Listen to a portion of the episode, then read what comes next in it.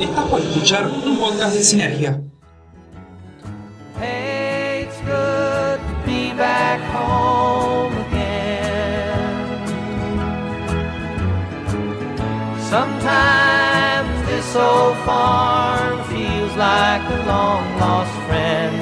Yes, and hey, it's good to be back home again. Hola, te comunicaste con Sinergia. Estamos en casa, pero no disponibles ahora para poder atenderte, por lo cual vas a tener que hablar con nuestro contestador. Todo lo que digas podrá ser grabado, escuchado y usado por nosotros. Por favor, deja tu mensaje después del bip.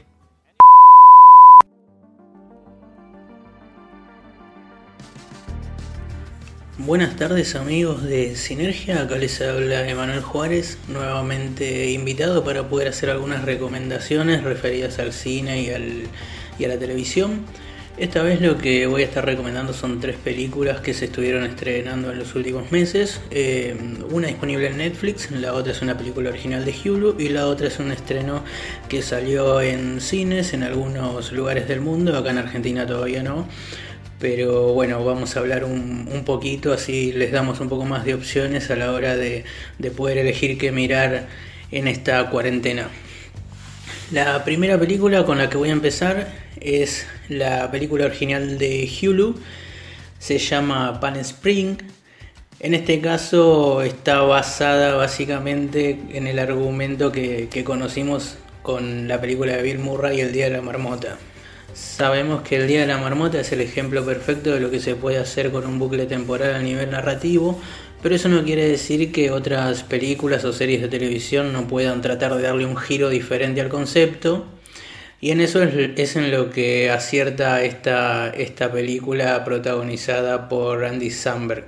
Tomando como base el recurso ya visto muchas veces y más en los últimos años, eh, esta, esta película resulta una opción fresca y, a la vez nada pretenciosa. Como últimos exponentes se me vienen a la mente la, la serie de Netflix Muñeca Rusa, que utiliza el concepto desde un lado dramático, y en cine lo vimos en la saga de, de Blumhouse, Feliz Día de tu Muerte, que es un slasher que roza la, la comedia. Esas, esas dos opciones también son bastante recomendables si, si las quieren ver y todavía no lo hicieron. Con lo que juega Palm Spring muy bien es, eh, en este caso, con los cambios de tono. Potencia mucho lo humorístico en algunos momentos, en otros momentos potencia mucho lo que tiene que ver con el drama y, el cambio que, que se realiza en la narrativa no, no se nota para nada brusco, eso está muy bien implementado. La trama es sencilla. Eh, son dos personas que se conocen en una boda y por misteriosos azares del destino terminan metidos en una cueva donde hay una puerta a otra dimensión, digámosle. Y al cruzar esta, esta puerta entran en un bucle espacio-temporal que a partir de ese momento no se corta nunca y el día se empieza a repetir una y otra vez. Así que si buscan una comedia fresca pero que también tenga carga emocional, la verdad es que esta opción es muy recomendable.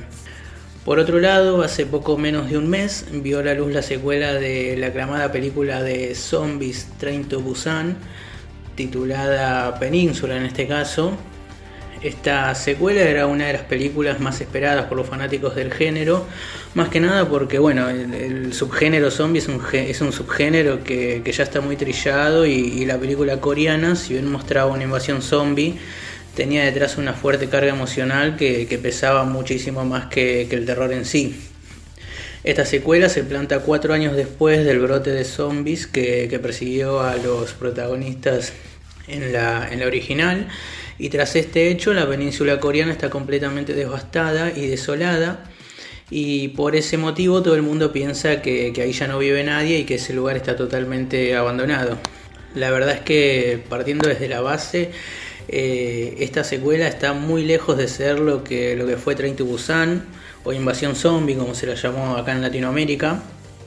Si bien se presenta como una película eh, secuela, eh, es una película bastante genérica también, en donde lo único que importa es matar zombies y sobrevivir. Los efectos especiales dejan bastante que desear y, y con respecto a los personajes, tienen un, un desarrollo muy pobre. Por ahí el hecho de, de venderla como la continuación de, de, Invasión Zombie levanta mucho las, las expectativas y al verla es como que también resulta un poco más chocante que sea, que sea una película tan mediocre. Eso, eso creo que es el principal problema con el que se tiene que, que enfrentar.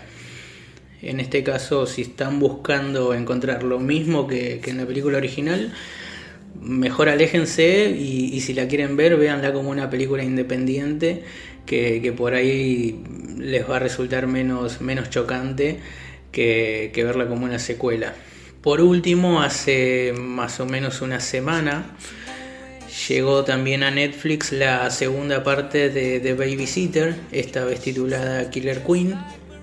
Los que no conocen la primera, les comento que se enfoca en un niño llamado Cole que una noche, mientras está al cuidado de su niñera, interpretada por una magnífica Samara Weaven, descubre que esta, esta forma parte de una secta satánica y, bueno, a partir de ahí tiene que, que, rebuscárselas para sobrevivir toda la noche.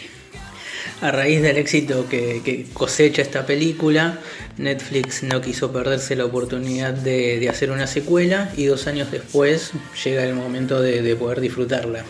Lo que tiene de positivo de Babysitter, que lejos está ¿no? de ser una, obra maestra, es la forma en que está concebida.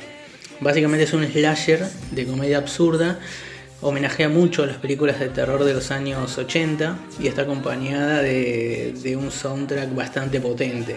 Es como ver un videoclip de 90 minutos. Nunca, nunca se toma en serio y, la verdad es que Samara Weaving resulta un gran acierto para el papel de, la niñera. En esta secuela, que, podría haber fallado obviamente, a mi parecer sabe a dónde apunta y exagera más no poder lo absurdo que vimos en la original. Y ahí es donde sale bien parada. Lo, lo, único que se le puede marcar como negativo quizás es la falta de Samara Weaving, pero se la rebuscan para entretener y que no se note también su ausencia. Es disfrutable al 100% y si quieren verla, como les dije, está disponible en Netflix y desde acá se las recomiendo bastante. Esta crítica igualmente, si la quieren encontrar un poco más completa, la tienen subida a la web de Sinergia, a donde también van a poder encontrar otro tipo de noticias y notas referidas al cine y a las series. Así que de paso aprovecho y los, los invito a, ingresar www.sinergiaonline.com Repasando las tres recomendaciones de hoy, entonces serían Palm Spring, Península y Babysitter. Palm Spring y Babysitter, dos películas muy recomendables. Península no destaca ni ofrece nada nuevo, pero bueno, en caso de que quieran verla, eh, es una película más de, del montón a las que ya estamos acostumbrados de zombies. Si quieren pueden seguirme en redes, arroba OK es mi usuario y los invito también a pasar por el Twitter de Sinergia, arroba Sinergia Online, que ahí van a tener todas las novedades sobre cines y series. Nos estamos viendo.